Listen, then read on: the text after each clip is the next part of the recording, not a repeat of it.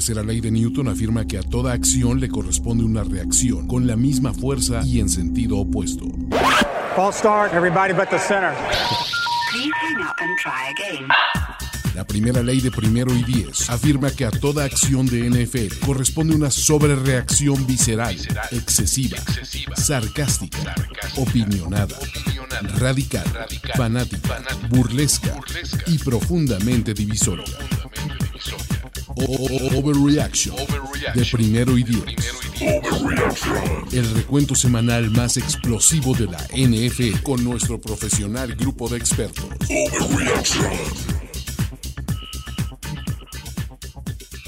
Hola, ¿qué tal amigos? Muy buenas tardes. Eh, mi nombre es Jorge Tinajero y les doy la bienvenida al análisis de la semana 10 y sobre todo reacciones y sobre reacciones a todo lo que ocurrió desde el jueves hasta el día de ayer en la noche.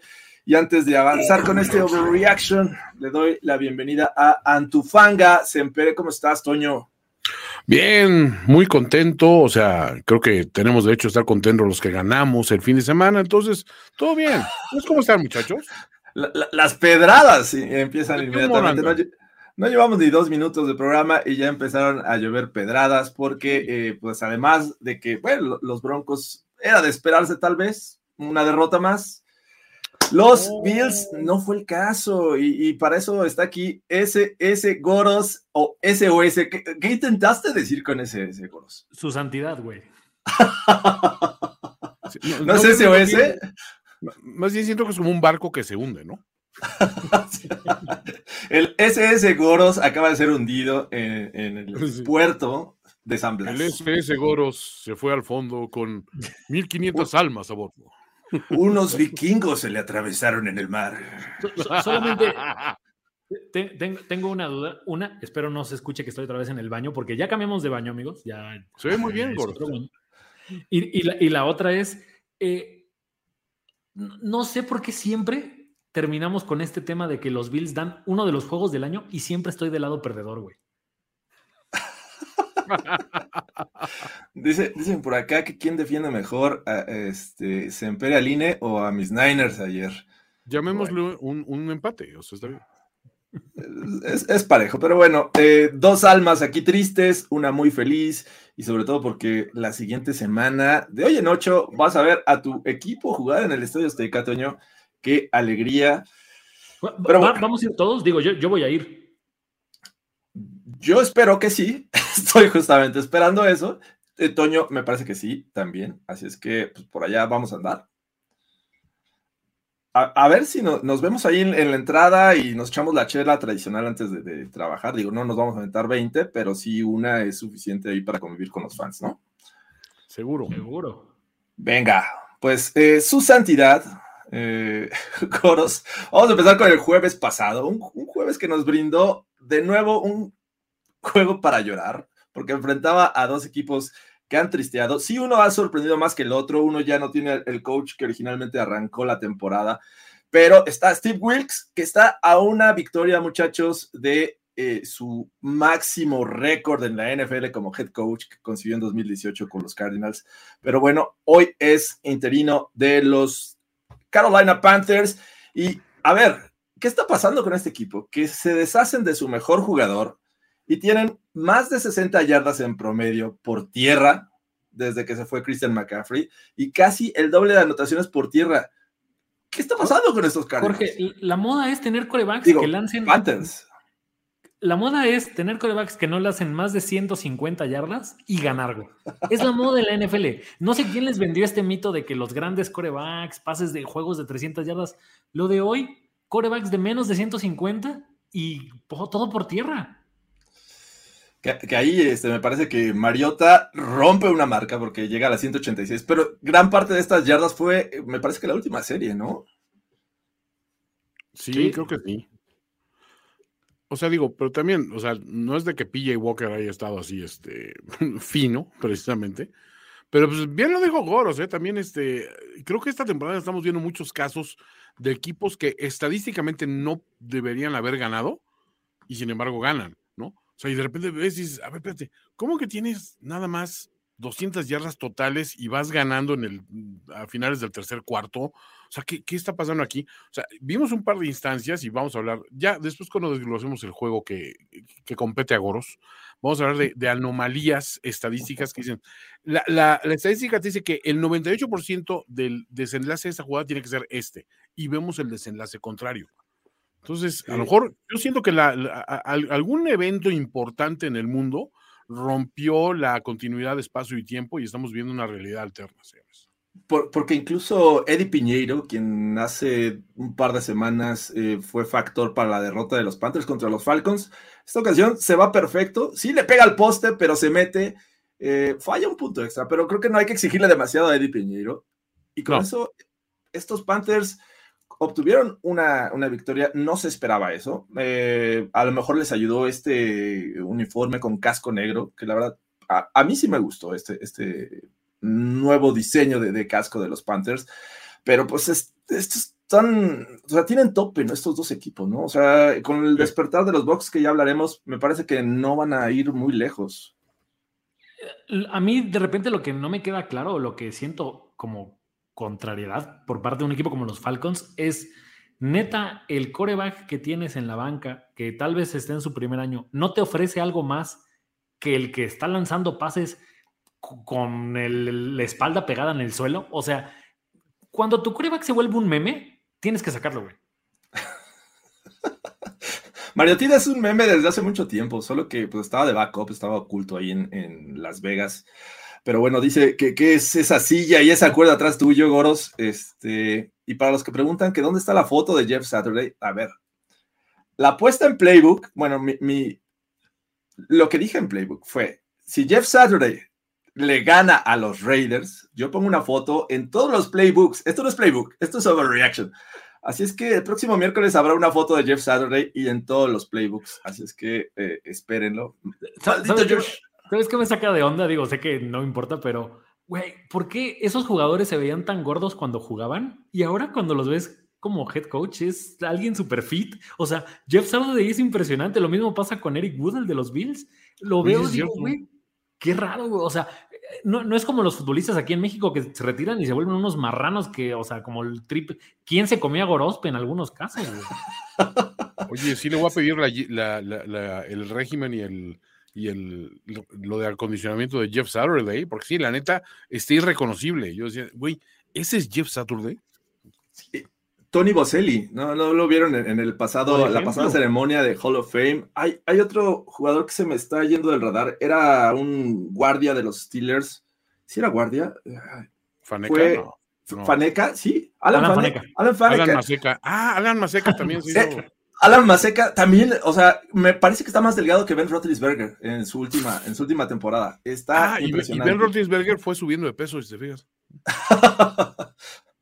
cosas, cosas de, Sí, de sí, este qué- universo. Qué curioso. cambiando. Vamos a pedirle la dieta. O sea, mucho dieta de Tom Brady, pero la dieta del dinero, del dinero retirado, me parece que está cabrona, güey. Sí, esa está impresionante. Deberíamos de aplicarla en algún momento. Creo que sí nos va a hacer falta. Pero bueno, eh, los Panthers ganan 25-15, un juego que si no lo vieron no importó eh, y creo que tampoco va a importar para términos de, de la competencia en esta división. Vamos al siguiente juego. Por primera ocasión en temporada regular vimos un juego en el Alliance. eh, ¿Cómo se llama este estadio donde juega el Bayern Múnich? eh, Carlos Gorospe, Alliance. eh, Lions Field, ¿no? Este, no, no, es- no es Field, es. No, no, aquí es el Stadium, ¿no? Sea, Alliance Stadium. Alliance Arena, perdón. Arena, es Bueno, Arena, Alliance Arena. Este juego que en su vida, en su historia, había visto un juego que no fuera de fútbol soccer. Entonces, eh, ahí se llevó a cabo el Seattle Seahawks contra Tampa Bay Buccaneers, un juego en el que me parece que la gente respondió. Están muy satisfechos en la NFL por todo esto que se vivió. Y además les dieron un juego en el que creo que a todos nos está llevando hacia Tom Brady a despegar. ¿Cómo vieron este juego? ¿Hablamos de Tom Brady el receptor o Tom Brady el coreback? Tom Brady, el quarterback. El receptor puede trabajar en ciertos detalles finos porque su, su, su, su route running no está a la altura todavía. Sa- ¿Sabes qué es lo peor? Y, y esas cosas, o sea, últimamente ya no me caen tan mal, pero cuando las hacían los Pats, siento que son para como tener este tipo de estadísticas de Tom Brady, el único hombre que ha atrapado un pase y ha lanzado un pase en seis continentes. O sea, me caga que haga eso, güey, porque se me hace súper pretencioso de su parte. Pero la verdad es que aquí creo, creo que, o sea, respeto para Tariq eh, este, Bullen, Bullen. que de verdad, o sea, como que no se la compra y dice, güey, sí, el pase va para Brady. O sea, cualquiera hubiera pensado de, güey, evidentemente el pase no va para acá. Ahora, también me parece que el envío de Fournette es malísimo. Quitando esa jugada que me dio mucha risa, Sí. creo que, que, que los Bucks no, no nada más es Brady. O sea, Julio Jones eh, llevaba pagado todo, toda la temporada. Y de repente ese touchdown que se echa es de el Julio Jones que recordábamos. No, y Devin White. O sea, Devin White había tenido una temporada para el olvido, súper criticado y todo. Bueno, hemos, eh, también juego motivo para él por la muerte de su papá y todo el rollo, y, y sale a dar un juegazo brutal, o sea, a avasallar. Y aparte, el, el, el haber, el haber descubierto que tienen otro corredor que no es Fournette, ¿no? O sea, que eso también les ayudó. Rashad White, que, que vieron ese Steve Arm que se aventó so- sobre eh, Quandre, Quandre Dix, fue, me parece. Sí. Pero ¡Canche, a ver, lo esperabas y lo ves normal de un Derrick Henry, de un Rashad White. Dices, Sí. ¿cuándo va a ocurrir que haga eso? Y además lo mandó como 3, 4 yardas hacia adelante. Este, impresionante. Pero a ver, han despertado muchas cosas en los Bucks. Desde la semana 1, Tom Brady no lanzaba menos de 30 pases. De hecho, 34 era el mínimo que había lanzado desde la semana 2 hasta una semana antes. Y ahora lanza 29 porque no hubo necesidad. Existió el juego terrestre, regresó el juego terrestre de, de los Bucks, regresaron los receptores y regresó la defensiva. Limitaron a uno de los jugadores más peligrosos de los Seahawks, que era en este momento el novato Walker, con 17 yardas. O sea, a ver, sí, no están jugando contra cualquier equipo, no están jugando contra los Panthers, los Saints, me parece que están jugando contra un equipo que había sorprendido y que su juego terrestre era bueno y con un Gino Smith que muchos le decían ya MVP. O sea, creo que son de las cosas relevantes de estos Bucks, ¿no? Ahí nada más, o sea, de verdad no lo quiero, no, no los quiero justificar. Sí, sí me gustaría saber qué, cuál es la opinión de Seattle de que lo hagan ir a un juego a Alemania, a un equipo de, de la otra costa. O sea, creo que a Seattle le quedaba más cerca Japón que ir a Alemania. Sí, está ¿Sí? manchadón, ¿eh? Sí, eh, estaba viendo que eran 7000, creo que 7000 millas la- las que este, separan Seattle eh, de, de Múnich, que fue justamente donde se llevó a cabo el juego. Y eh, München, München. Ay, había visto, espérenme, eh, había visto cómo se dice en alemán eh, Seahawks y Buccaneers. Espérenme un momento, ahorita se- dije, lo voy, a, lo voy a preparar, pero no estaba listo. Y en lo de- que se... de- de- del, lado del, del lado de Seattle, o sea, creo, creo que un poco, o sea, pasa de estos equipos que de repente empiezan muy bien, les creemos muy bien y ya de repente se caen y no se levantan, como cierto equipo de la AFC este. Pero, To- Toño, lo que, lo que opina Aarón me parece que es eh, lo, lo más lógico del mundo. La sopilota. Gracias, Aaron. Este, ah, este, buena A las dos apreciación. pilotas las llevaron a la chingada. La Sí, sopilota. Gran. A ver, ya- ya- tengo aquí. eh, los Seahawks se dice Seattle, Seattle, como si fuera Seattle, pero Seattle. es con, con D, Seattle. Hazlo. Y los Buccaneers se dice Siroiva, Siroiva, Siroiva. Así es que eh, Siroiva ganó a los Seattle. Así es que bien, bien por, por los Jürgen. que- Ich spreche, ich spreche Deutsch, bitte. Ah, sprechen Sie Deutsch? Sprichst du Deutsch, Toño? Nein. Nein. Nein. Toño, e- e- es- esta historia te parecerá, te parecerá irreal, pero tú sabías, güey. Tú sabías este dato. Es, es un dato real, ¿eh? Jorge Tinajero, cuando tenía 18 años, fue a Rusia. Sí, eso y, sí el me de Ni- y el papá de Nikita Mazepan le pidió una foto. No. Nikita, Nikita ¿El Mazepin. papá del mazapán? Y el, ¿Qué- y qué- el niño le dijo: Algún día voy a correr en tu país. Güey, es una historia que ha trascendido fronteras. Para decir wow, ¿eh? O sea, Totalmente. Sinceramente. para decir, wow. Exacto. definitivamente. Y este pero bueno. niño era Nikita Mazapán. Que lo extrañamos este año. lo- lo- me lo vetaron a Nikita. Quedó mal el mazapán, chica. Pero bueno, eh, lo, realmente cómico de esa jugada de Tom Brady como wide receiver es que eh, declara después, obviamente, que eh, este. que él lo que hizo, o se resbaló porque trató de decirle a, a, Leonard Fournette que no lanzara el pase, no me lo lances. Y eso le bastó para tropezar. Y además le marcaron castigo porque con los tropezó. A esas, esas, barridas, yo, yo, yo convocaba hoy a Tom Brady al Mundial, ¿eh? Sí, totalmente. O sea, es, puede ser nuestro central, pero bueno, no, tiene que jugar por los gringos, pero bueno. Pero fíjate que Brady siento que es ese tipo de jugador que dice o pasa el hombre o el balón, pero no los dos. Pero no los dos, exacto.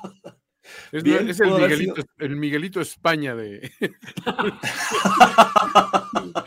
Brady, porque además, no sé si lo recuerden, pero Miguel España era famoso por lesionar a los jóvenes. Sí, totalmente. Les entraba muchísimo en los entrenamientos. Aquí eso hizo Brady. Trató de lesionar al novato, güey. Sí. Es, es, es, Brady tiene el programa Jóvenes Destruidos al Futuro. Increíble que exista un Miguelito España, pero sí, era para tarjeta roja esa jugada de Tom Brady. Y bueno, los Bucks están con cinco ganados, cinco perdidos, los Seahawks 6-4, pero aún así siguen al frente de su división. Vamos a los juegos de mediodía y a ver, Goros.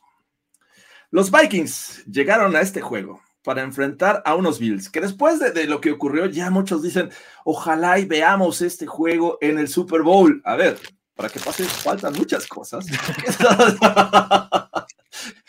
Toño ya se prepara, tiene su botana, yo tengo mi cerveza, porque fue un equipo de estos del domingo que 14 puntos arriba y pareciendo que eh, jugando en casa, eh, teniendo a Josh Allen, porque al final de cuentas parecía que no iba a jugar. Jugó Josh Allen, Jugó con los sentimientos de mi ¿eh? amigo. La neta estaba sano. Jugó con los sentimientos de, Carlos Grospe y después de 14 puntos arriba se dejaron alcanzar, vino una catástrofe. ¿Por qué ocurrió esto en cuarta y pulgada, en cuarta y pulgadas, en cuarta y 18, cuarta y 15? ¿Qué está pasando, Carlos Grospe? Y sobre todo, Goros, ¿y cómo te hace sentir esto? No, no, no, o sea, de, de verdad, le decía a Jorge, y eh, no, no, hay pruebas, pero en mi casa, la casa de todos ustedes muchachos, la mesa en la que como y en la que generalmente me pongo a ver los juegos y trabajo es de vidrio. Le, le dije a Jorge, le he metido un golpe tan fuerte a la mesa que estuve a punto de romper una mesa de vidrio por irle a los Bills, o sea, lo cual iba, no iba a ser nada gracioso. y, no, sí, sí me regañaron, sí me regañaron muy feo después de ese golpe en la mesa. Estuviste a, punto de tener un chingo de mesitas. Sí. Como gremlins, o sea. no, me sorprendería que mañana aviente mis llaves y se haga añicos la, mesa, así. Es que lo, que dijo Toño al principio es, cierto.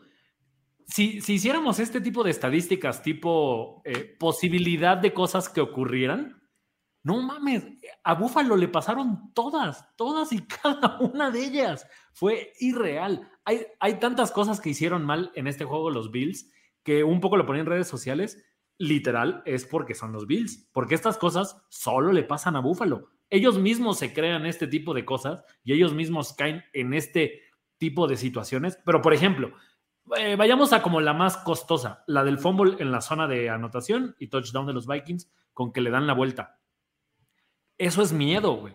Y eso es coaching y eso, o sea, eso no es un, ah, bueno, pues este, Josh Allen se equivocó en, tomar una decisión o el receptor corrió bien la ruta. Eso que pasó es miedo. Y creo que me parece que la jugada que ayer dije, güey, ahí está cómo es la diferencia. Eh, ayer en la noche creo que a Herbert también lo dejan en la yarda 1. Y por supuesto que ni en papas trata de hacer una coreback sneak fueron tres centros, cuatro centros largos. Al final, estoy de acuerdo, le interceptan y todo, pero Jorge, tú que eres amante de las analíticas, creo que a los Búfalo le, le, convenía más sacar la bola, que Josh Allen lanzara pases a la banda y en cuarto despejar y comerte algunos segundos, o hasta aceptar el safety, que lo que pasó. Ah, esto se deriva de un error, obviamente, el intercambio de balón entre el centro y eh, Josh Allen, pero, o sea, no estaba tan mal la ejecución fue, fue lo, que les falló, pero a ver, teniendo un coreback de las dimensiones de Josh Allen, te dejas ir y avanzas una yarda, o sea, era darte un poco de espacio y maniobra. Pero efectivamente quedaba menos de un minuto. Eh, en una de esas hasta dejas que o, te centran eh, largo el centro, la agarras y lanzas un pase rápido. Bueno, no, porque querías, eh, tenías que acarrear el balón. Josh Allen te daba la oportunidad para acarrear el balón. O sea, eh, creo no, que no, no, pero había es miles opciones. Si aceptabas el safety, no pasaba nada. O sea, no era un tema malo. O sea, no digo que lo aceptaras en primera oportunidad. Digo que te acabaras el tiempo un poquito, corriera Josh Allen, o sea, algo, algo que no fuera ponerte en ese ejemplo. Hay una jugada que por increíble que parezca, no le sale a Josh Allen y ese es el coreback sneak. Cuando pierden contra los Titanes la temporada pasada, es lo mismito, se resbala. Contra los Steelers en el juego inaugural de la temporada pasada, tratan de hacer una coreback sneak y los frenan y de ahí viene el touchdown de Roethlisberger. No le sale esa jugada, no sé por qué, no le Solución, próximo año vayan por Jacoby Reset, caray. Claro. Por ejemplo, metes ese güey, a él le sale, pero, o Tom Brady, Tom Brady es el amo de la cola. Brady es un amo. Y sabes, le enseñó a mi, a mi querido Jimmy G la, gente, la gente que pone aquí que, que, nunca le doy crédito al rival. Por supuesto que Minnesota, para mí lo que Minnesota hace es mantenerse en el juego. Pero a ver, también me parece igual de malo que Kirk Cousins tuvo ocho veces la bola en zona roja y no pudieron anotar con Justin Jefferson jugando contra una secundaria sustituta como la de Buffalo. O sea, neta, ese, esa última carreo Perdón, es lo mismo que pasa con Buffalo. ¿Por qué no se la das a Dalvin Cook? No seas cabrón. Sí, yo que el Cookie Monster andaba destapado, güey. O sea, estuvo jugando muy bien. yo, mira, yo siento que parte, los Bills a lo mejor dijeron, a ver, no vamos a echar a perder la recepción más bonita del año ganándoles estos cabrones. Pero si hay una gran verdad, fíjate que yo, yo era muy, cuando, sobre todo cuando dirigía ESPN, era, era muy eh, crítico de esas actitudes de es que esto solo nos pasa a nosotros o es que nosotros estamos este, predispuestos a, tal cosa. Pero si lo analizas concienzudamente, hay un patrón de ciertos equipos que no estoy hablando de los que son perennes perdedores, no, sino esos equipos que de repente en el momento en que calientan motores y que todo el mundo espera algo grande de ellos y que tienen el talento y tienen este, la ejecución y todo este rollo, solitos encuentran formas de sabotearse. Y si no piensen en la larga racha de los Mediarrojas de Boston, que si es de repente habían equipazos llenos de Hall of Famers, todo eso, fallaban. Pasó en México con ese Cruz Azul que o sea, eh, indiferentemente de, quién fuera el rival o las circunstancias y todo ese rollo, o la ventaja que tuvieran, terminaban perdiendo. Creo que es una combinación de errores mentales, es una combinación de falta de preparación y de, un cocheo deficiente para, para situaciones, para, para, para juego situacional, y otra cuestión es que a lo mejor no estás eh, muy consciente de cuáles son tus reales debilidades. La falta de, habilidad de, Allen para los quarterbacks Knicks es el ejemplo perfecto. Si, esa jugada nunca te sale, ¿qué te hace pensar que en esta instancia te va, te va a salir? Aparte, estos perdón, tienen la single carry y, y aparte invirtieron en la Himes, pues a lo mejor puedes medio explorar por ahí y tienes un quarterback móvil, pero si eso no te sale, pues vea lo que haces bien siempre, ¿no? ¿Qué, es inexplicable. Búfalo, cuando el partido está 14 puntos arriba Búfalo, a partir de ahí corrió dos veces la bola. Búfalo tuvo la última serie de la, tercero, de la tercer cuarto y no se empezaban a acabar el reloj y después empezaron a lanzar. O sea, son cosas que, y lo hablaba en un chat que tengo ahí de fans de los Bills, que es un poco lo que tú dices, Toño, y para mí es que es eso. O sea, yo lo veo como fan de Búfalo y así lo veo la mitad de las veces que perdemos un juego increíble, ese es el highlight del rival de su temporada o de los últimos años. Le pasó cuando les hace el Hall Mary Kyler Murray. O sea, esa jugada es la única que tiene Arizona en los últimos como tres temporadas. Los Titans, lo mismo. Los Chiefs, ahora que le ganan en, el juego de, de los 13 segundos. O sea, ¿sabes? En esa jugada, la gente no va a recordar que, que Kansas no fue campeón o sea, la gente va a recordar que le sacaron el juego a Buffalo en 13 segundos y por ahí se mezclará con que fueron campeones un año antes. Y entonces, siempre Buffalo termina del lado perdedor. Los patadas de gol de campo con los Giants. O sea, es eso. Mentalmente creo que sí somos un equipo tocado por nuestro propio fantasma, que al final de cuentas siempre pasan cosas inexplicables, que son errores mentales y son errores que o sea, yo a alguien le decía, cuando el partido está perdiendo Buffalo, o sea, en esta, en esta última serie antes del overtime, Buffalo tiene la oportunidad de ir por el juego, porque están en la yarda 10 con 5 segundos, o patear el gol de campo. Y deciden patear el gol de campo.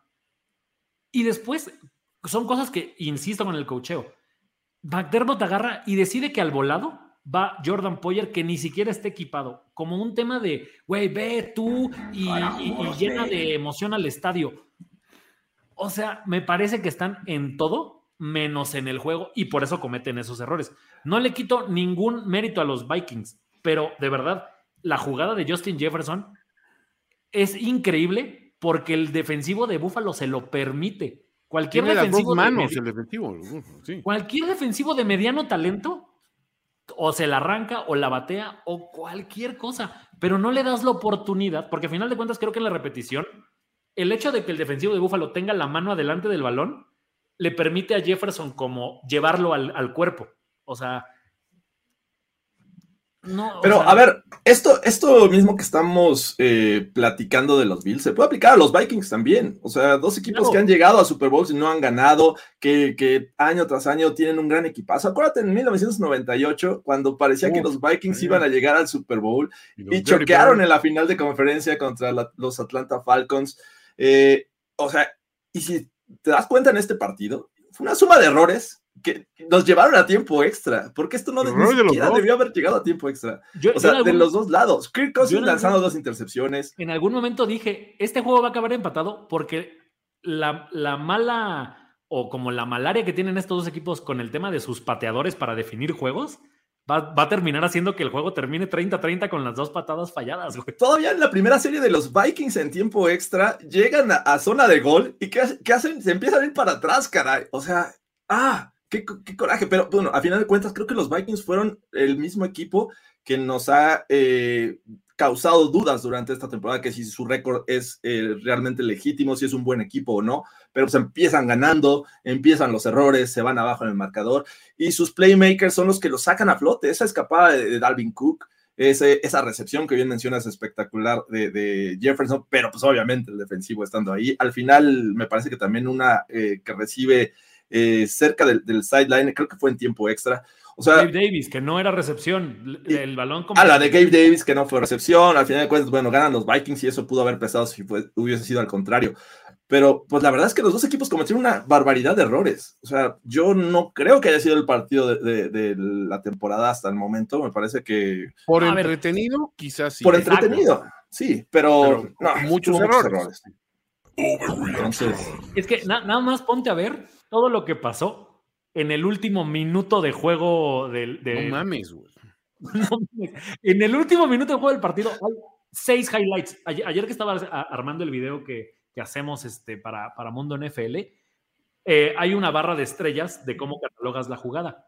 En el último minuto había seis jugadas con cuatro estrellas o más, que es como de las mejores calificaciones. Y era el fumble de Allen, la recepción de Jefferson, o sea. Sí. Lógico. Ahora, ahora, y ahora bien, porque mucha gente lo pone y, me, y me chinga en redes. Si ustedes creen que por eso voy a dejarle de ir a Búfalo a hacer mis pendejadas, están muy equivocados, muchachos. Llevo viviendo con esta malaria más de 20 años. O sea, puedes echarte otros 20 tranquilo, Goros. Exacto. Ustedes acaban, ustedes acaban de prender la televisión. Yo vi en vivo el milagro de la ciudad de la música. A mí no me van a hablar de esas cosas, chamacos, nalgas miadas.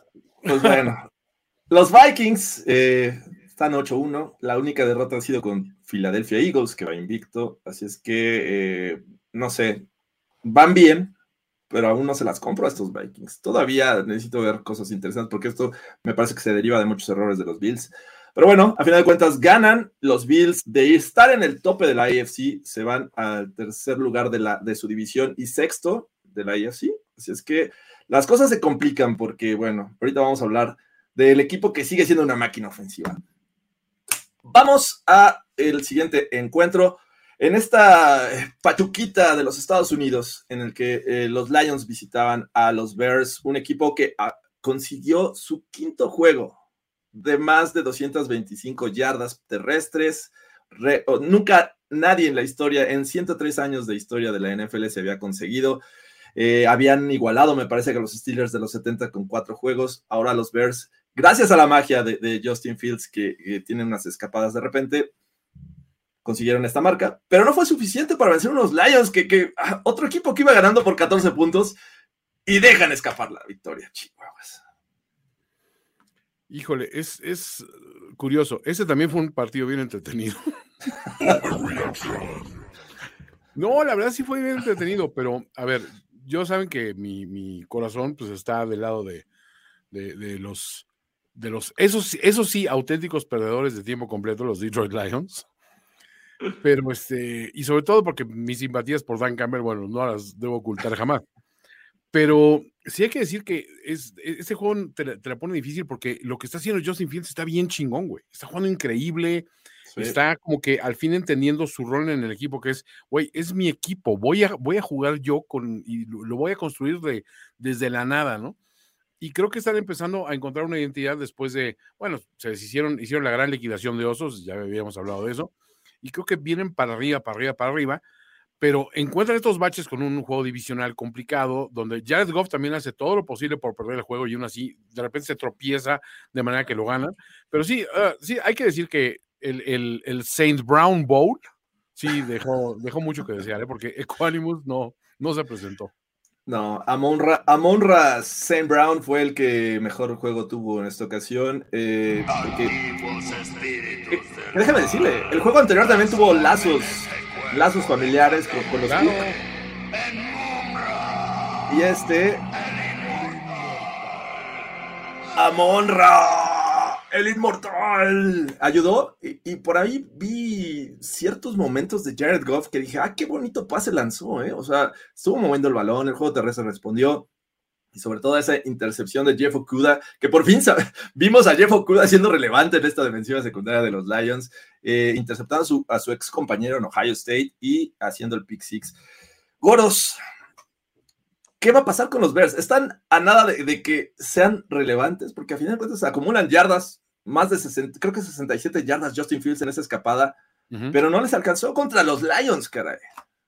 creo que, eh, o sea, hay, hay poco de dónde dudar que estos Bears tienen la capacidad, pero no me puedes decir, o sea, de repente siento que es irreal una estadística como es el único equipo en la historia que ha anotado 30 puntos o más en sus últimos tres juegos y los tres juegos los ha perdido. O sea, y además, neta, o sea, Ulrager, Ditka, el que tú me digas, se ha de estar revolcando en su tumba de lo mal que defiende un equipo de Chicago. Chicago no debe tener permitido defender mal. Así como los Steelers. Ándale, por, contrato. Exacto, por contrato. Esos no podrían defender mal. Pueden jugar y tener un coreback horrendo, pero por contrato no deberían de poder aceptar más de 30 puntos. No sé, no sé de verdad si tiene que ver con que no son capaces de frenar a jugadores rápidos. Digo, lo de Tyreek Hill igual de la semana pasada, pues fue una cosa, pero aquí también Sam Brown los deshizo. O sea, es complicado creer en estos Bears porque además no es que tengan una mala defensiva en cuanto a nombres. Me parecía que era lo más sólido de este equipo al principio del año. Se le fue a Smith si quieres. Obviamente todos los temas que han hecho de, mandar a sus primeras elecciones de draft a donde se les dé la gana. Pero no creo que estos vers, o sea, hay, hay máximas en la NFL. No puedes dejar que el prime de tu coreback se vaya porque no hay una defensiva que del otro lado lo apoye dándole el balón. Oye, también te iba a preguntar, ¿ves esta ofensiva con, Justin Fields alguna similitud con los Niners de 2012 con Colin Kaepernick? Sí, un poco. Eh, es curioso que lo menciones porque tienen, tienen como que buenos receptores. O sea, por ejemplo, tienes un Cole Kemet que para aquellos eran pues, un Vernon Davis, ¿no? Sí. Efectivo. Tienes un buen receptor. O sea, Daniel Mooney se me hace un buen receptor de posición. Un Crabtree de aquella época, ¿no? Sí. tienes a un, a un correback que hace realmente la, carga pesada de todo este rollo. Y pues en este caso, Khalil Herbert y Montgomery son, son como complementos. Pero entonces, como que sí hay muchas similitudes. Ahora, creo que ese problema, el problema de estos corebacks es que sí te generan una dependencia. Y digo, pues Goros lo está viviendo con, con su con, su correback. Este, Matas y mueres con ellos, güey. Matas y mueres con ellos. Este, digo, los Ravens lo han, lo han sufrido, lo han padecido, yo quiero decir, mucho tiempo con, con, con Lamar. O sea, siento que es muy chingón cuando ganas porque dicen, es que, ¿cómo detienes esto? es que eventualmente lo tienes o eventualmente quien es el protagonista de esto sale en una mala tarde y si tienes la mala suerte que esa mala tarde consiste en una buena tarde de el equipo completo del otro lado, que a lo mejor le puede faltar una o dos piezas. Digo, es por eso que mi, mi encabronamiento con los Niners es de decirles, señores, ya se acabaron los pretextos de, es que se nos lesionó fulano o sutano, tu, tu, equipo está lleno de estrellas. Ya cuando pierdes con un equipo lleno de estrellas y pese a lesiones clave en una, otra historia, pienso que ya es una cuestión de cocheo. Entonces, creo que, híjole, sinceramente, y gracias Charlie B por ese, por ese, ese gestito. Este, mm, dice Toño, una duda, ah, también, eh, tiene, aquí una duda de Universo Dolphins México, que es más interesante. Una duda que ¿qué pensó el 49 al pensar que Justin Fields era peor que Trey Lance? Imagínate Justin en 49 Es que tampoco, Trey Lance, yo tampoco tengo la muestra porque no lo hemos visto realmente jugar. O sea, creo que es la parte, yo también era de los escépticos de Justin Fields porque decías, es que ve cómo pierde y pierde y pierde pues sí, tiene que encontrar un momento y nos pasó con Tua, o sea, Tua que había tenido temporadas basura. Esta temporada está empezando a mostrar quién es Tua.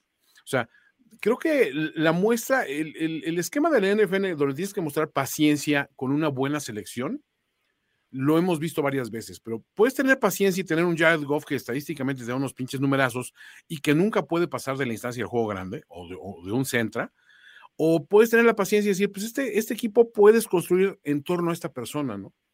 Este, pero no sé, o sea, digo, sinceramente, este juego creo que le hemos dedicado demasiado tiempo. Sí. solo, solo, solo último dato. Me, me, parece increíble que Justin Fields tenga más acarreos que pases completos. Eso sí me parece cabrón. Está en sexto lugar entre los jugadores con más yardas por tierra en este momento en la NFL. Impresionante lo de Justin Fields, pero bueno. Todo sí. el respeto a Justino Campos, don Justino Campos. O sea, increíble. Los Lions, dos victorias eh, de. de wow. Ya, de aquí en Super Bowl, vámonos al Ángel, güey. Pero bueno, el que sí es un MVP, Carlos Gospe, eh, eh, juega en Kansas City, porque el, los Chiefs realmente tuvieron un, un día tranquilo, eh, no se despeinaron mucho, a pesar de los errores que cometieron. Impresionante lo del trancazo que le dieron a Juju Smith Schuster, que, que, lo dejaron ahí. Noqueado. Ni, sí. ni, a, ni, a, Israel Adesnaya lo noquearon así eh, este fin de semana en la UFC, güey. ¿Sabes qué me gusta mucho de los equipos que van contra los Chiefs? Los tamaños que muestran para llegar y decir, en el kickoff te voy a hacer una onside kick y la voy a recuperar para luego equivocarme. Esos sí son huevos. Me cae, sí. Eh, pues que, los Chiefs. O, o, sea, sabes, tienes que jugarles a los Chiefs si les quieres ganar. Pero de repente hay equipos que se pasan de listos, o sea, me, de repente me da ternura, o sea, porque una cosa es querer sorprender y otra cosa es querer chamaquear a Andy Reid.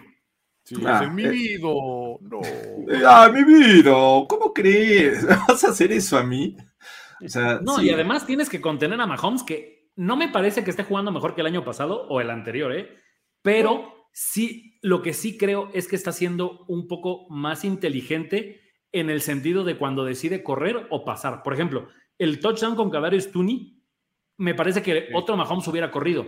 El de aquí dice, tal vez no anotamos, o tal vez sí, pero la voy se la voy a confiar a mi receptor. Siento que antes, no sé si eso es lo que me daba eh, un poco en el sentido de el Mahomes del año pasado.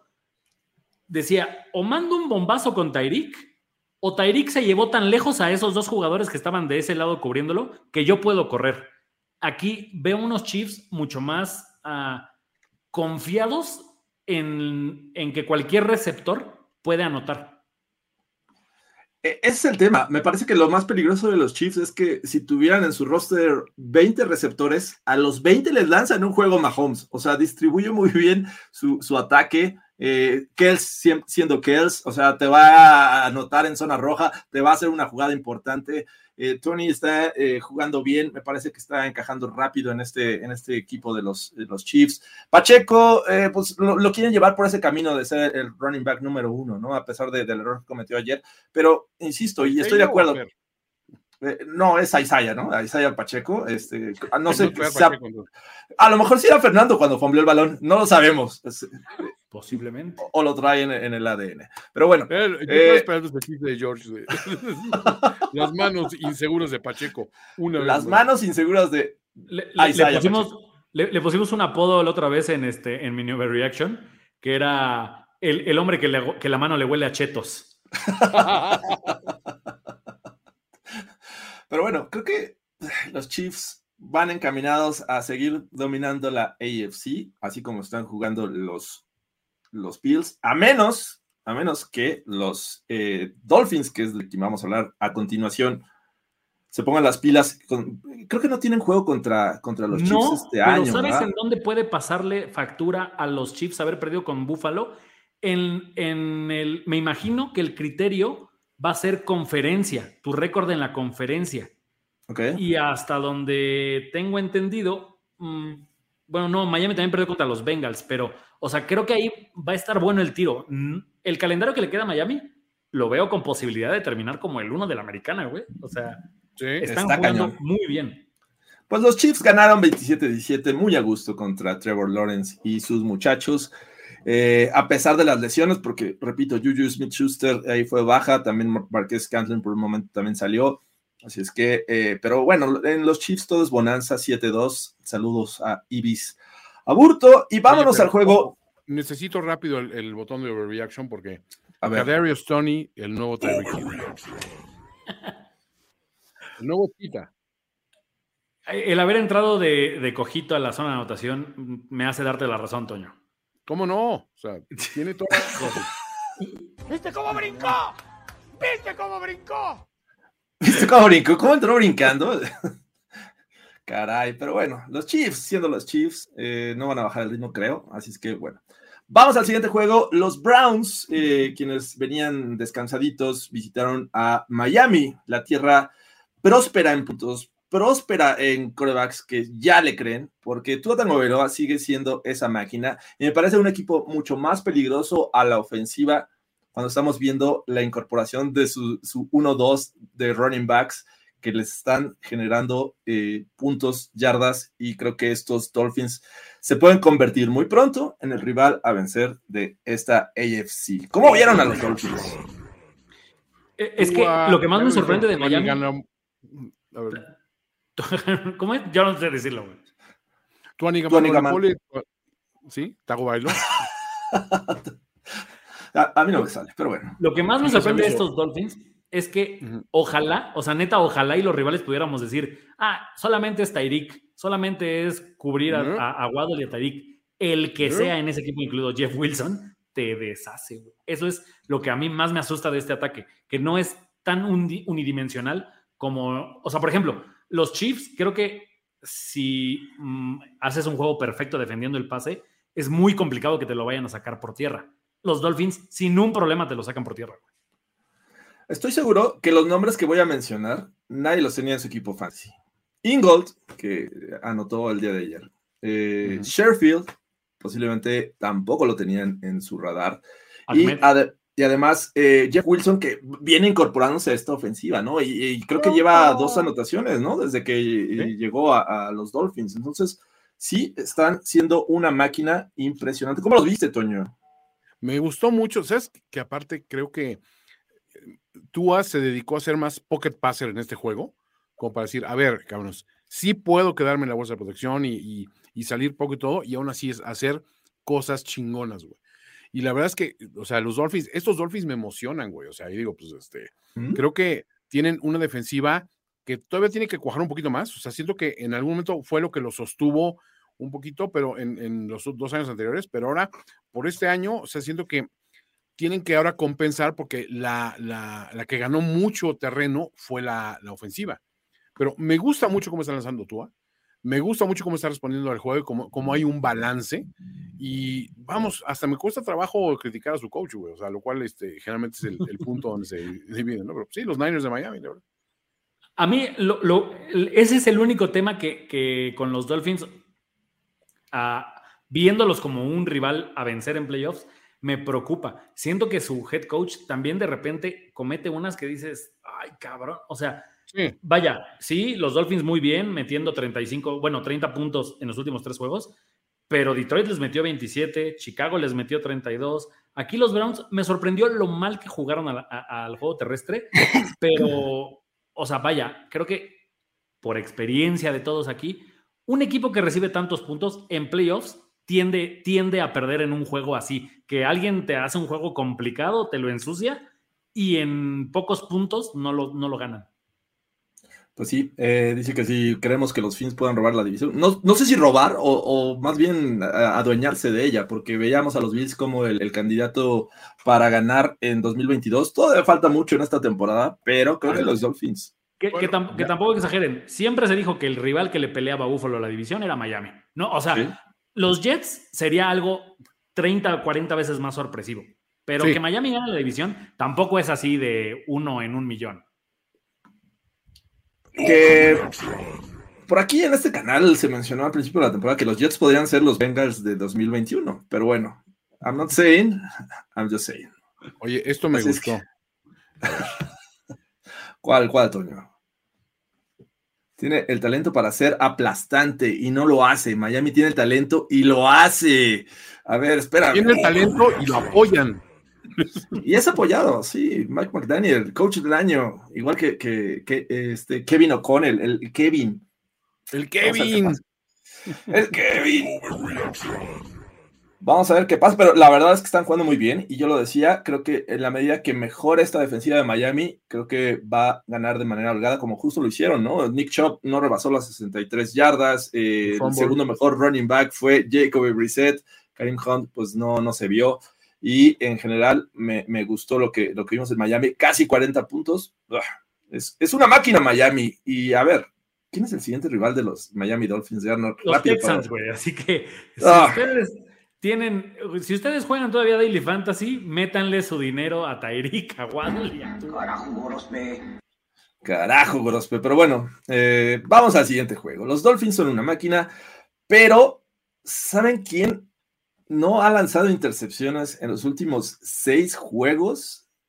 Y creíamos que iba a ser su último año y potencialmente por ahí venga una, este, afirmarlo una vez más a Daniel Jones. Daniel Jones lleva seis juegos consecutivos de los Giants desde 1993, que en ese entonces jugaba Phil Sims en este equipo.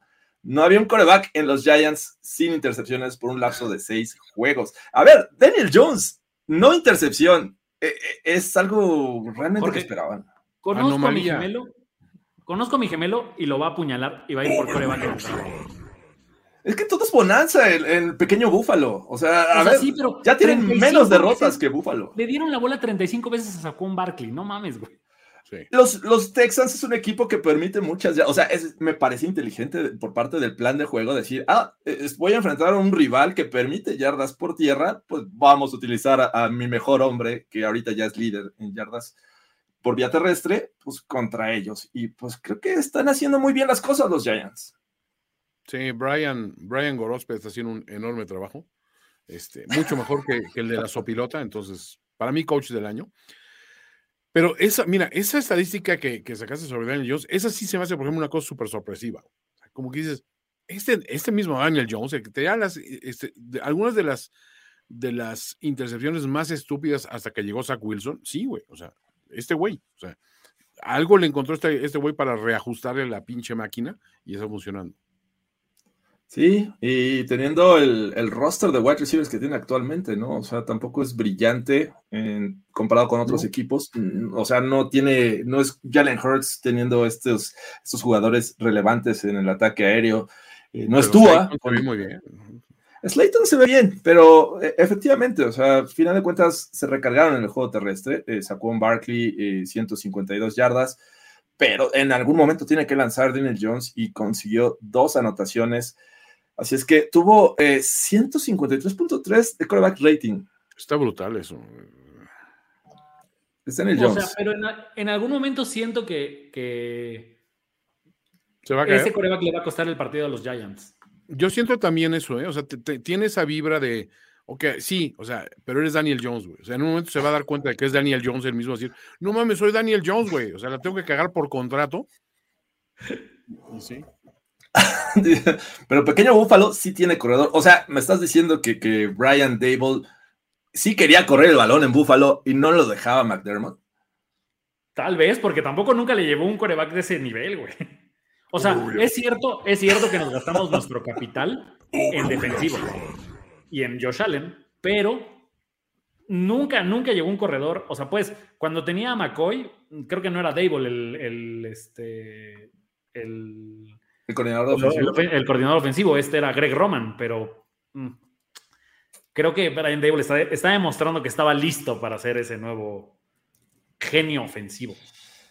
Bueno, los Giants eh, siguen ganando, solo tienen dos derrotas en lo que va de la temporada, mm, van bien y por ahí podrían pelear la división todavía, no lo descarten, porque, bueno, vamos al siguiente juego.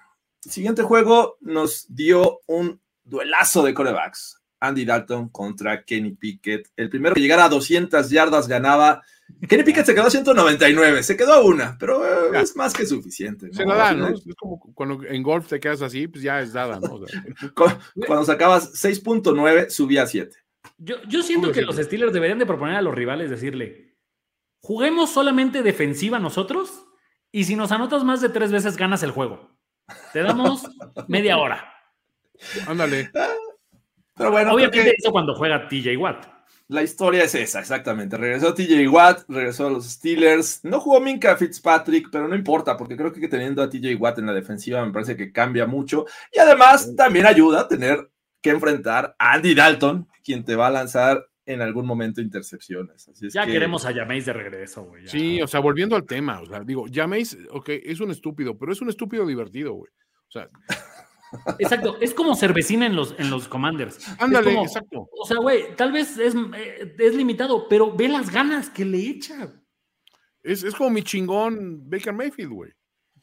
También, también, que, que potencialmente regresará con, con los Panthers por lesión de PJ Walker. Pero Jameis, Jameis es un mi chingón, 100%. Sí, hace falta ver a Jameis en esta, en esta ofensiva de los Saints. Eh, se ven tristes con Andy Dalton, pese a que tienen ahí a Camara, tienen a, a buenos receptores. Allá hasta Jarvis Landry, me parece que, que por su Sí. culpa eh, le interceptan a Andy Dalton.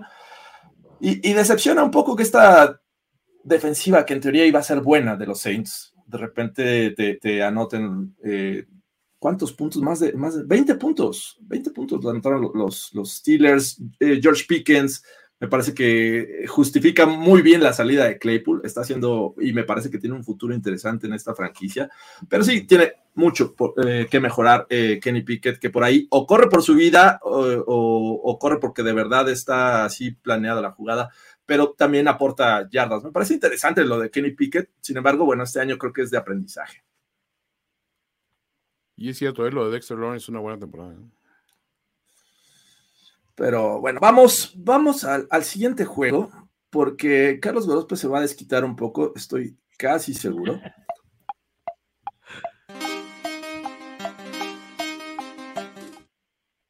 Te lo 17. dije, te lo dije, te lo dije. Deja de poner buenos y naranjas días, güey. Está maldito. Es como decir Voldemort. No, Claro. no, no. A ver, eh, la defensiva hizo su trabajo. Limitó a Derrick Henry a 53 yardas en 19 carreras. De hecho, la primera mitad realmente no había hecho, no había sido factor.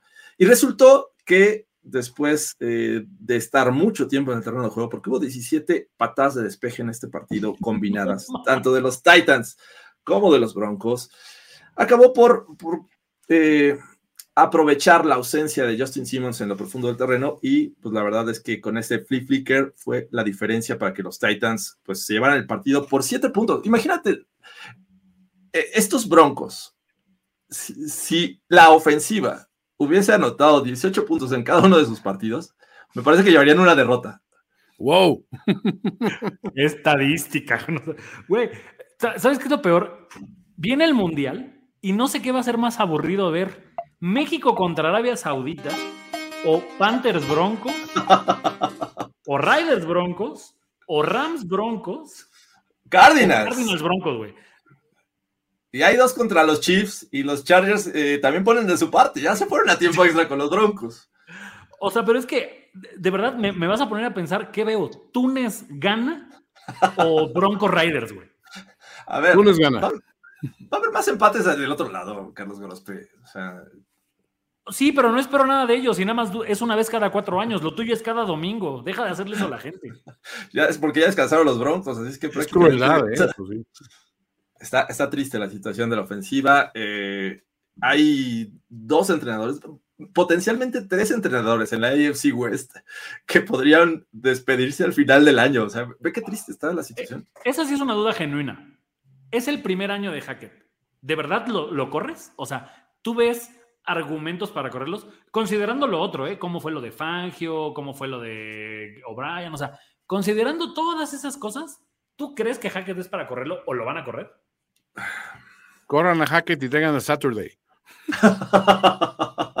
Aprovechando que voy a tener aquí una foto todos los miércoles de Jeff Saturday, eh, yo soy de la idea que sí, porque no hemos visto una, una mejoría. Y entiendo el tema de las lesiones, porque al final de cuentas ayer inmediatamente se te lesiona Jerry Judy.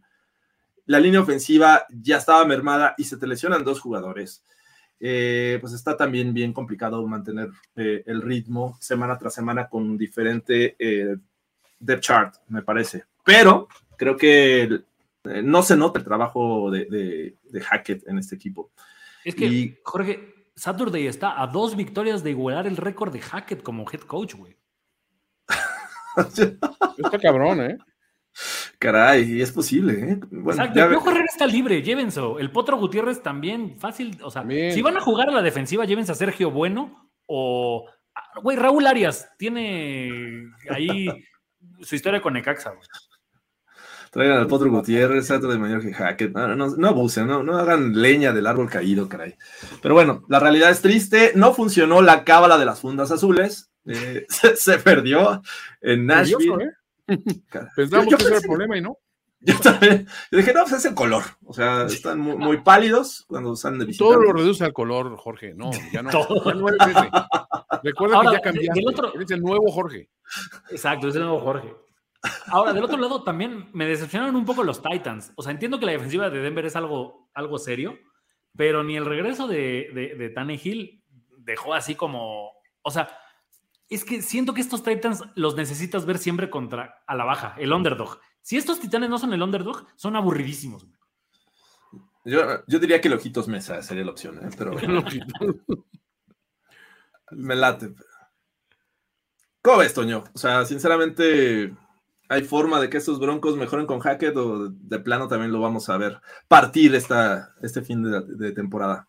mi, o sea, mi, mi parámetro en muchas situaciones así, es decir, ¿has visto algo en tu coach este año que te haga pensar, bueno, pero al menos ese juego sí lo ganamos gracias a él, o al menos esa, esa decisión pesó muchísimo en el resultado final para bien? O sea, creo que tiene que haber algo. Siempre medimos a los jugadores por, güey, pues sí, güey, este cabrón es un pinche lastre que huevonea tres cuartos, pero en el último cuarto explota y te anota dos veces y ya con eso salvó la situación. O en zona de gol es infalible. O a lo mejor este coreback no tiene los pinches números, pero no te tiene intercepciones. Siempre tienes una salvedad que lo hace encajar en un sistema. Para un coach, la, medida es muy fácil. Es decir, ¿qué planteamiento de juegos hayas dicho, güey, pero cómo puso a sudar estos cabrones, güey? Que no se deba a errores del contrario, ojo. Porque podrías argumentar, bueno, pero este, estos broncos le ganaron a los Niners. ¿A qué Niners y qué, qué cadena de pendejadas hizo Shanahan en ese juego? Y digo, todos las recordamos, como para que ocurriera así. Fue el, fue el, me parece que fue el juego del safety de Jimmy, ¿no? Sí, de Jimmy G. Sí. Entonces, es a ver, no, no, no fue porque fuiste tú muy bueno, fue porque los dos fueron mucho más pendejos. Entonces, para mí, ese es el primer punto para, para a defender. Ahora, tú dijeras, este güey, pues mira, no es un estratega, ¿no? O sea, es lo que tiene Jeff Saturday, no es un estratega para nada, pero es un pinche motivador, es un ganador probado en otro terreno que contagia con su presencia. Puedes medio validar eso. Yo no le veo eso a Hackett. Ese es mi problema con él. O sea, no es, Sí. no es otra, otra cuestión. Entonces, más bien tú haz tu examen de conciencia con tu propio equipo. Yo ya sé que ahorita a mis Niners les tengo que exigir, porque ya es un pedo de que si no se gana es por cocheo, güey, porque estrellas hay y de sobra. Sí, claro. Acá No, también. no te estamos regañando, Jorge, te lo decimos porque te, que- porque te lo queremos. Pero a ver. ¿te ha gustado algún juego de tu equipo? de las victorias. ¿Te ha ¿Me ha gustado? gustado? No, definitivamente no. O sea, ese con los Texans se sufre para ganar. Eh, el de los Niners podría decir, bueno, fue un juego, juego defensivo. Pero pues, ya cuando ves la tendencia de cómo está jugando la ofensiva, dices, no, que fue un milagro haber ganado ese juego contra los Niners. Y el de los Jaguars también me parece que es un juego que, que las circunstancias dio para ganarlo, pero todo iba encaminado hacia otra vez va a ser lo mismo. Así te la pongo, George. Estarían mejor con Jojo Jorge Falcón que con jajajajajet. Así te lo pongo. Pues es triste porque la siguiente semana van contra Josh McDaniels, Josh Jacobs. Los Josh pueden abusar de estos broncos, pero bueno, ya eso lo platicaremos en Playbook.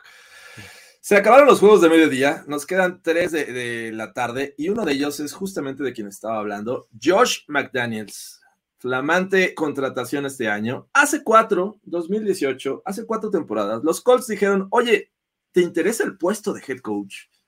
¿Te interesa venirte para acá y enderezar el rumbo de nuestra franquicia? Él dijo que no, después de haber dicho que sí.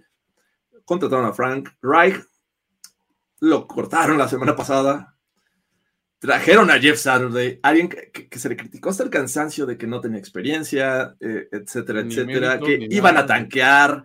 ¿Sabes qué es lo peor?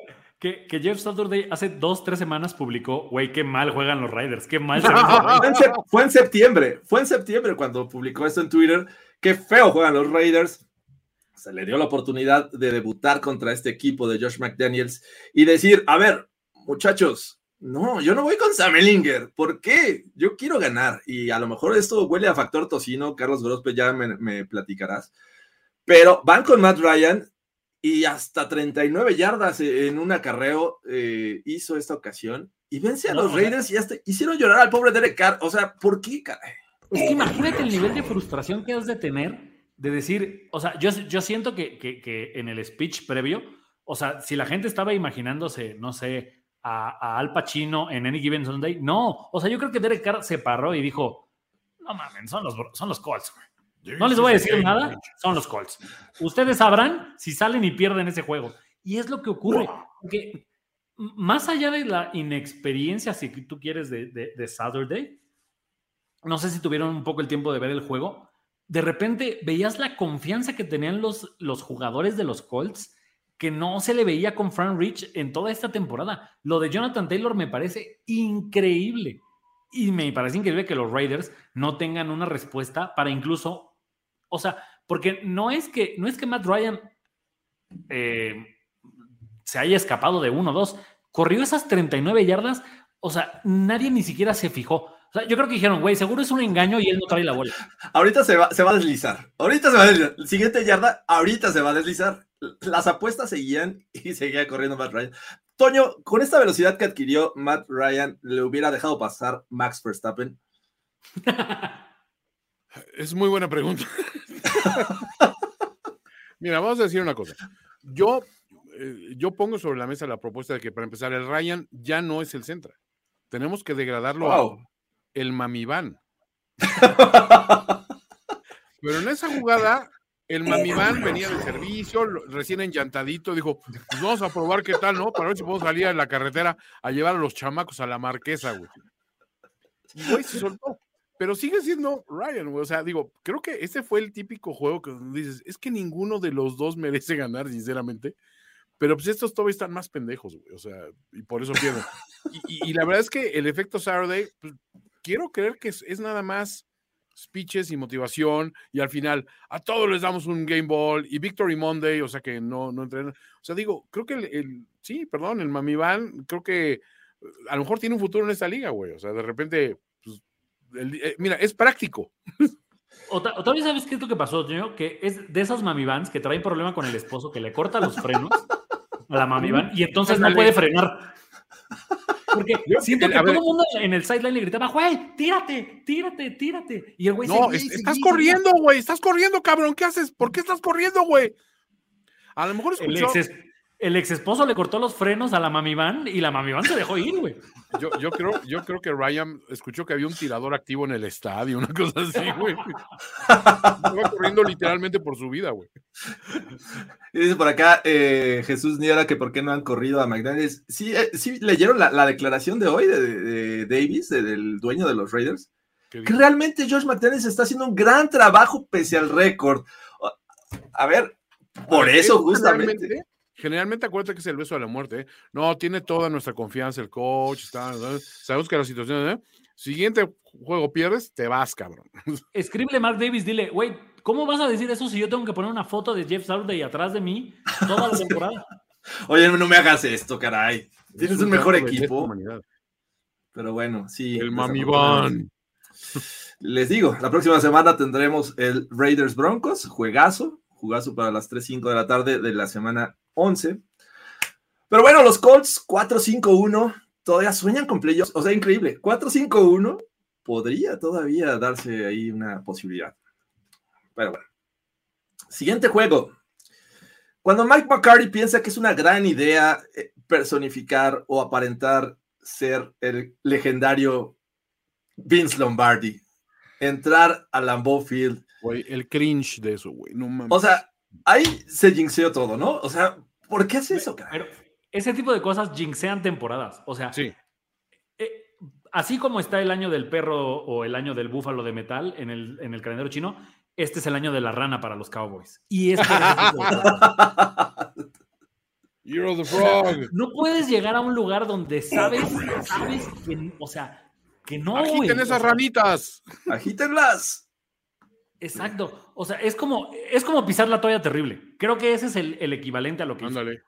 Ándale, más o menos, sí. Eh, increíble que lo, lo haya hecho eh, Mike McCarthy, porque fue otro equipo de esos que iban ganando por 14 puntos, que parecía que todo era, todo era bonanza. Decía, ay, estos Packers no tienen receptores. ¿Quién es ese tal Christian Watson? Y acabó anotando de cuatro recepciones, tres fueron touchdowns. O sea, caray. Agiten esas ancas, dice José Roberto.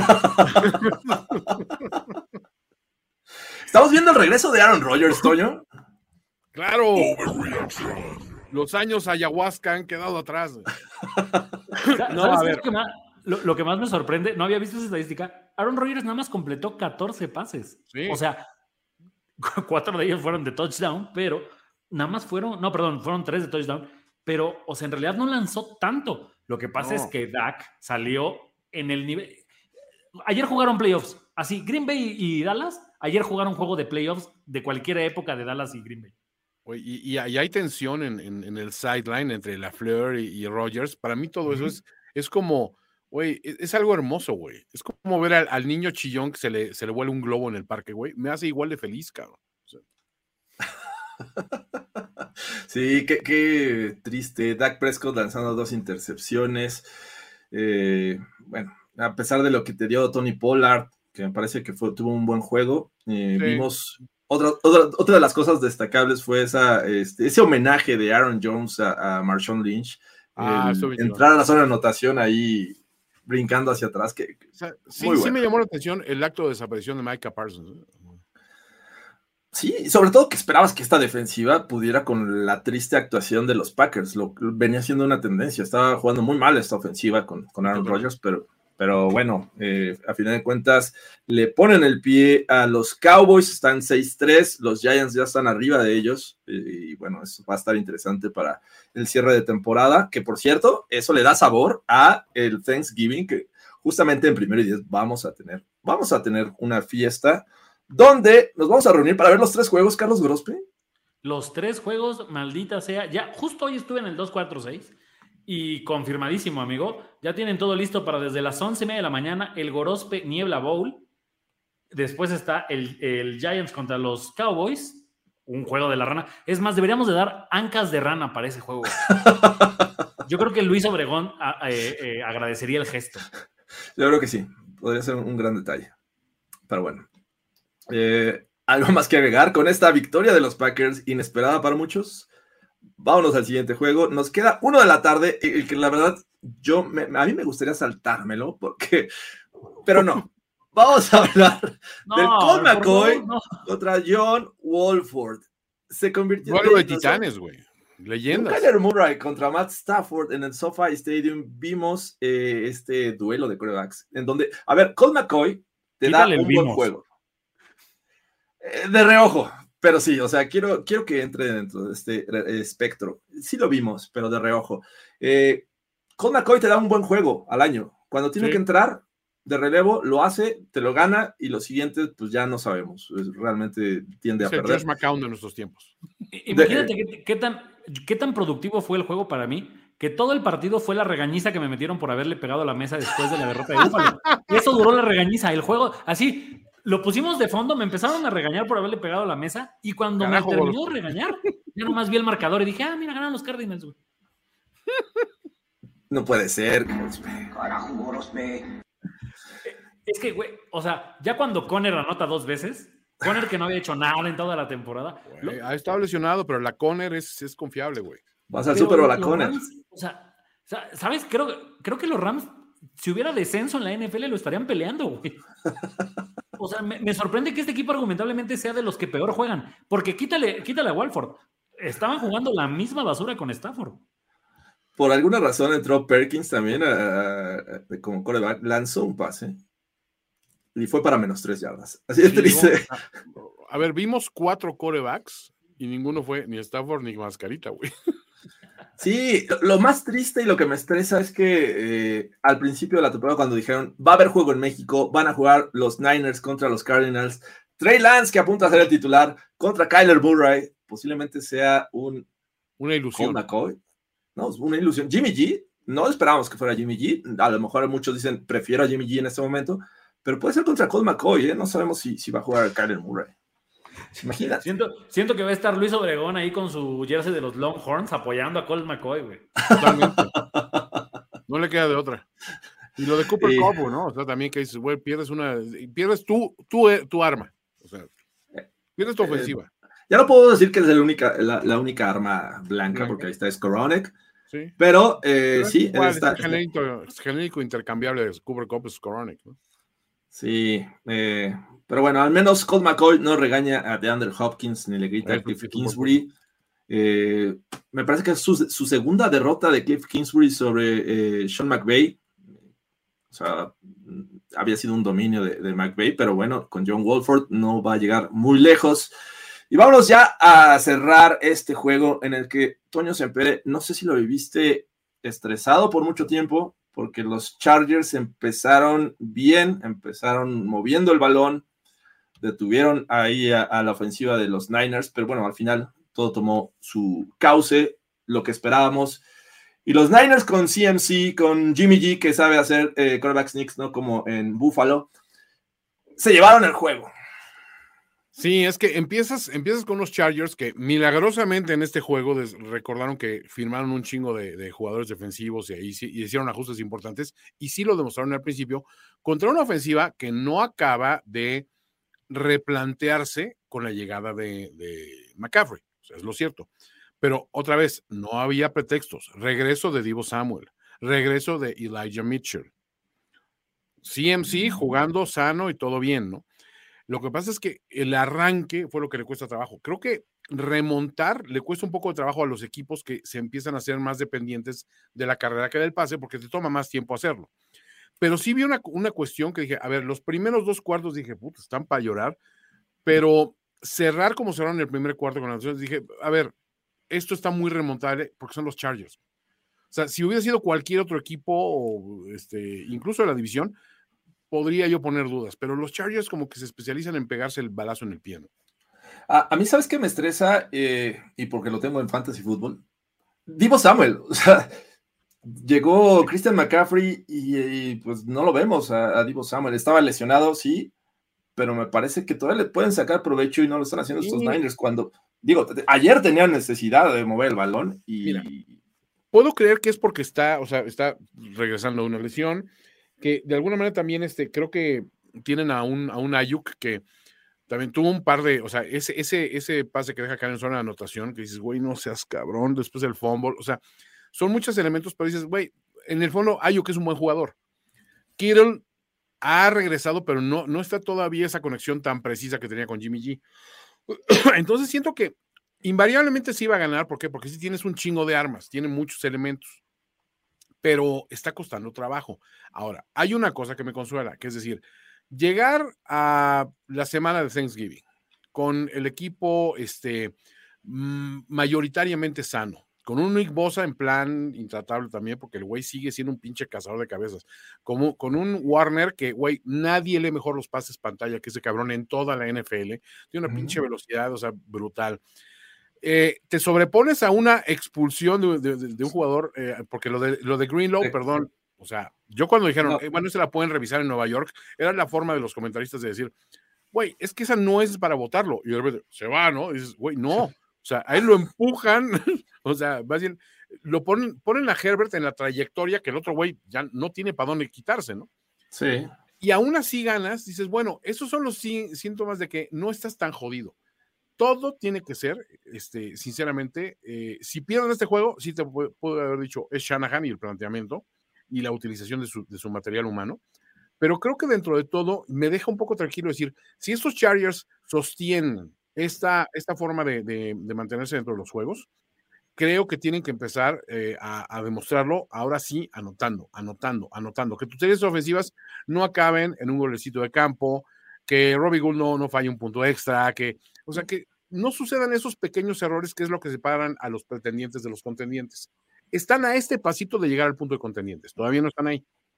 Que ahorita en este momento se llama el mejor equipo de la división, pese, a pese al récord, lo que sea, creo que sí.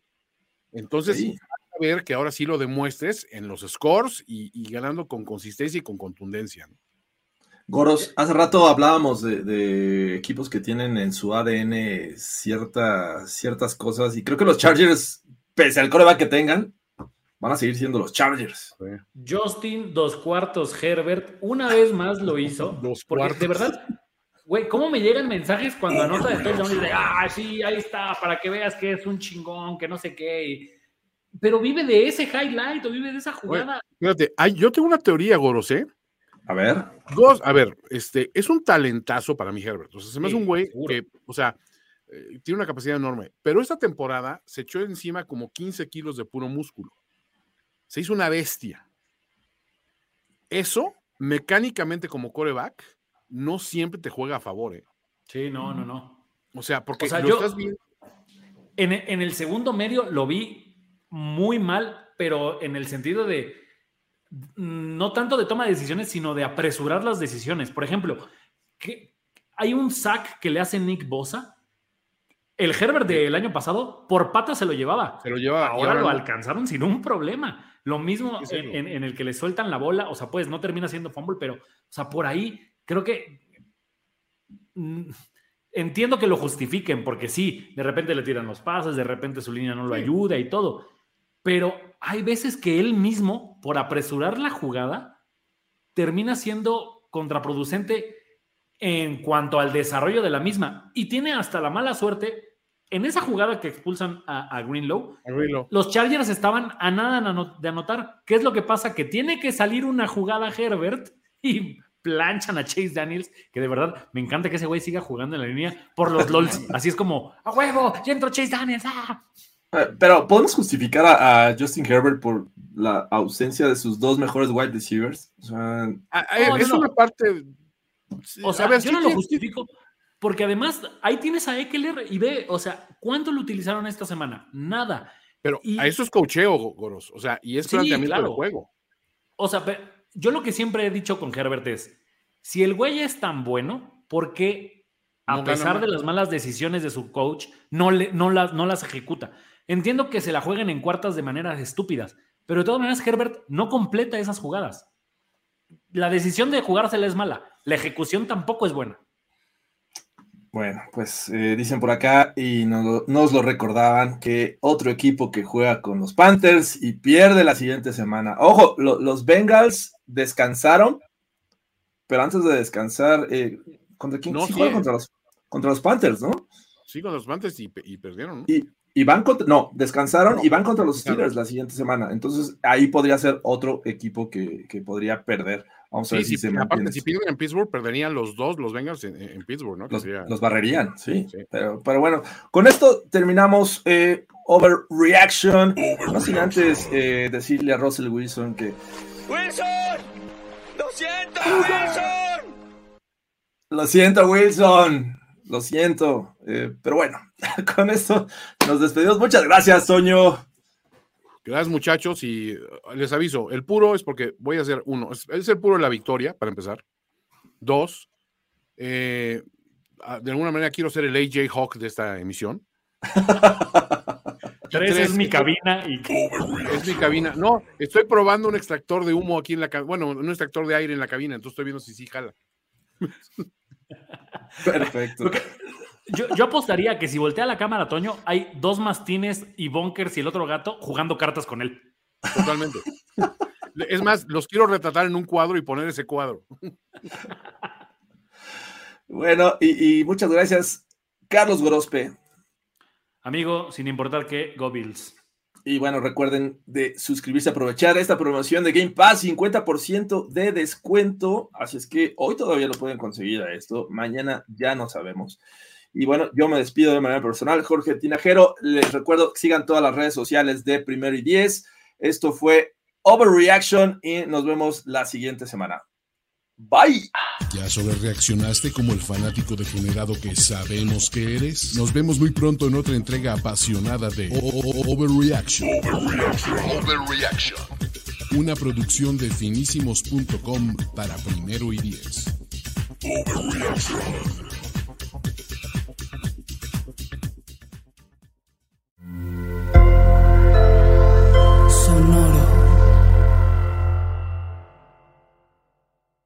Is Ryan here, and I have a question for you. What do you do when you win?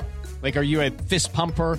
A woohooer, a hand clapper, a high fiver. I kind of like the high five, but if you want to hone in on those winning moves, check out Chumba Casino. At ChumbaCasino.com, choose from hundreds of social casino style games for your chance to redeem serious cash prizes. There are new game releases weekly, plus free daily bonuses. So don't wait. Start having the most fun ever at ChumbaCasino.com. No purchase necessary. VGW. Void were prohibited by law. See terms and conditions. 18 plus.